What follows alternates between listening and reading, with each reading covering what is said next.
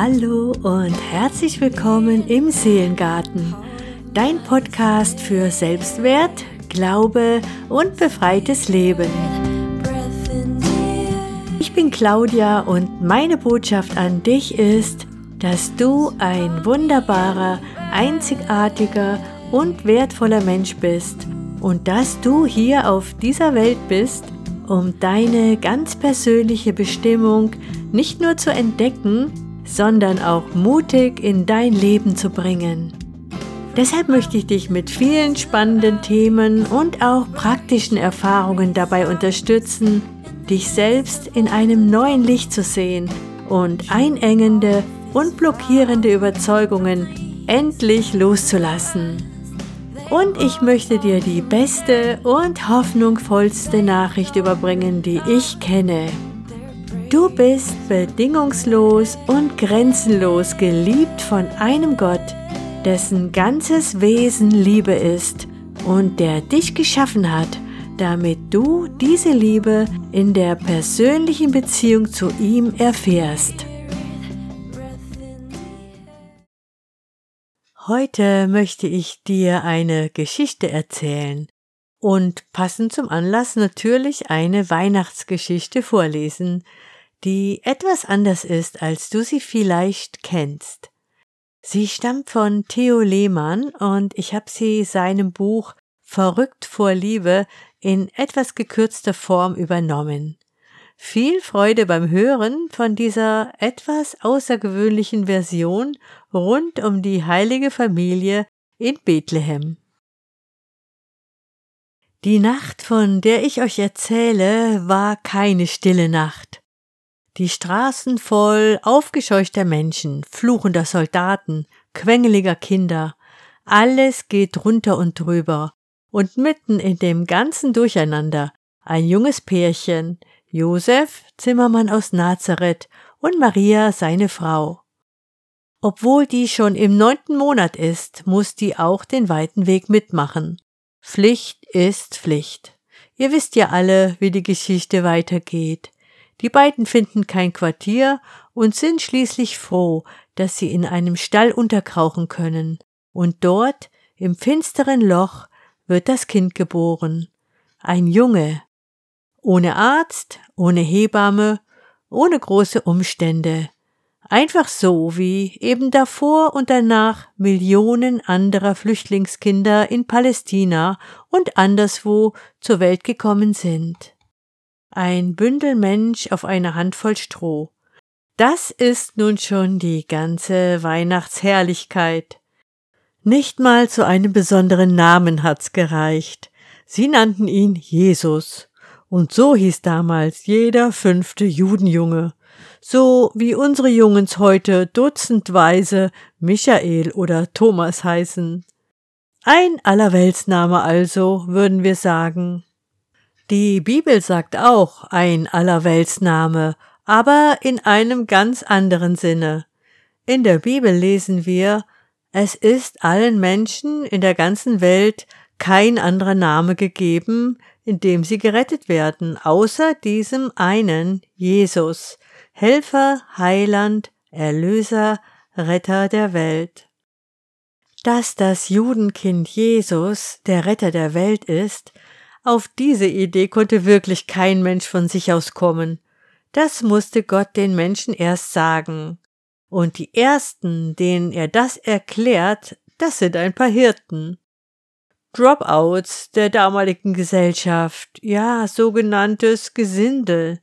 Die hören als erste die Botschaft, euch ist heute der Heiland geboren, welcher ist Christus der Herr.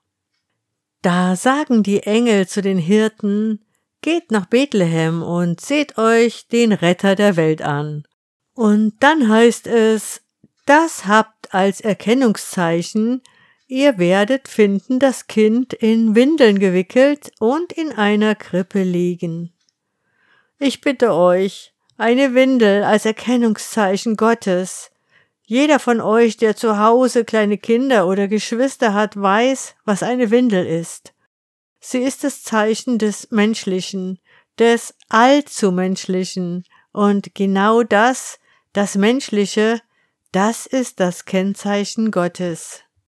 Bei ihm flattern statt Fahnen und Standarten Windeln auf der Leine, statt Fanfaren und Trompeten Kuhgebrumm, statt spalierstehende Jubelmassen im Flutlichtscheinwerfer ein düsterer Stall mit ein paar wiederkäuenden Tieren. Es hat schon zu allen Zeiten Leute gegeben, denen ein Gott zu banal ist, der im Kuhstall zur Welt kommt und am Galgen aus der Welt geht, die ihn gern in einer etwas geschmackvolleren Ausführung hätten, nicht so ärmlich, nicht so blutig. Der liebe Gott im Zellophanbeutel mit Goldschleife, ja, das wäre was. Aber damit kann ich euch leider nicht dienen. Ich kenne bloß den Gott ohne fromme Glanzverpackung, den Gott, der geboren wurde als ein Mensch wie du und ich. Einen anderen kenne ich nicht. Und der Gott, der irgendwo im fernen Jenseits über den Wolken schwebt, der interessiert mich auch nicht. Mich interessiert bloß der menschgewordene Gott, dem kein Raum in dieser Welt zu hässlich und zu primitiv ist, um darin zu wohnen, dem kein Mensch zu verdorben, zu gering, zu sündig ist, um mit ihm Freundschaft zu schließen. Warum macht er das eigentlich? Warum wird der ein Mensch? Warum zieht Gott um vom Jenseits zum Diesseits? Hat der das nötig? Nein, der nicht. Aber ich hab's nötig. Ich brauche einen, der mich von meiner Schuld frei macht. Ich brauche einen, der mich vor den Angriffen des Bösen schützt. Ich brauche einen, der mir meine Ängste nimmt und meiner Seele Frieden gibt. Ich brauche einen, der mir zeigt und hilft, in dieser Welt der Unmenschlichkeit als ein Mensch zu leben. Den habe ich in dem Jesuskind gefunden. Allerdings muss ich noch dazu sagen, er ist ja nicht das Kind geblieben. Aus dem Kind wurde der Mann, der am Kreuz für mich gestorben ist. Er ist ja nicht im Tod geblieben. Aus dem Toten wurde der Lebendige, der auferstanden und jetzt beim Vater ist und dort wird er auch nicht bleiben. Er wird wiederkommen, um mich in sein Reich zu holen. Und das alles nicht, weil er es nötig hätte oder dazu verpflichtet wäre, sondern weil er uns liebt. Das ist die einzige Erklärung. Gott ist verrückt vor Liebe nach uns. Deshalb macht er so verrückte Sachen, dass er umzieht zu uns, aus dem Jenseits ins Diesseits. Heute ist Jesus wieder mal auf der Quartiersuche und er lässt jetzt durch mich bei dir anfragen, ob du ihn bei dir aufnehmen möchtest. Soweit die Geschichte von Theo Lehmann um die Ereignisse dieser besonderen Nacht, die eigentlich damals kaum jemand mitbekam die aber Auswirkungen auf die ganze Welt haben sollte und zu einer Glaubensbewegung von heute mehr als zwei Milliarden Menschen heranwuchs. Jesus ist heute noch auf Quartiersuche. So endete die Geschichte. Es ist jetzt natürlich nicht so, dass er irgendwie obdachlos wäre oder deine Unterstützung bräuchte. Im Gegenteil. Er möchte dich in deinem Leben unterstützen, begleiten, ermutigen und auch heilen, was in dir Heilung bedarf. Wenn du dich fragst, wie du ihn in dein Leben einladen kannst, dann ist das nicht kompliziert. Öffne die Türe deines Herzens und spreche die Einladung aus, die Erlaubnis bei dir einzuziehen. Du brauchst vorher weder aufzuräumen oder zu renovieren oder irgendwelche Dinge unter den Teppich zu kehren. Jesus liebt es, das mit dir gemeinsam zu tun. In der Offenbarung heißt es, siehe, ich stehe vor der Tür und klopfe an. So jemand meine Stimme hören wird und die Tür auftun, zu dem werde ich eingehen und das Abendmahl mit ihm halten und er mit mir.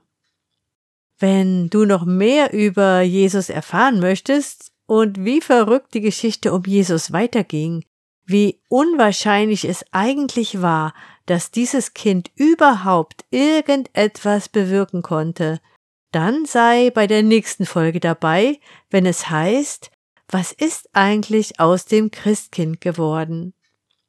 Ich wünsche dir friedliche und gesegnete Weihnachtstage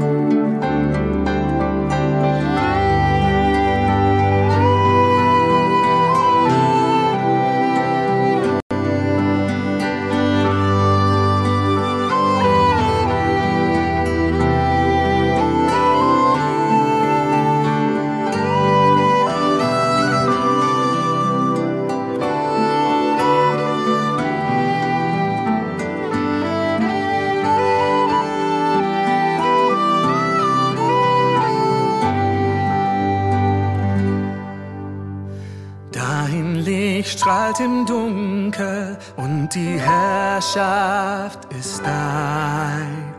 Eins nur flackernde Kerze, nun der helle Sonnenschein. Stetig und fein, vollkommen rein, Licht dieser Welt strahlend hell ist dein Schein. Dein Licht leuchtet hell und durchbricht meine Nacht, wärmend wie eine Kerze für immer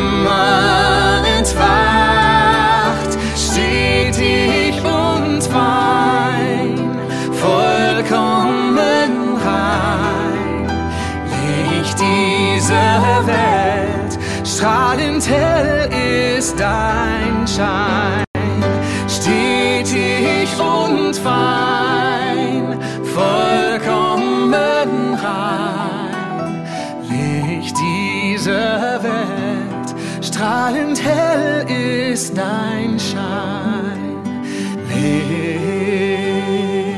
Licht dieser Welt, strahlend hell ist dein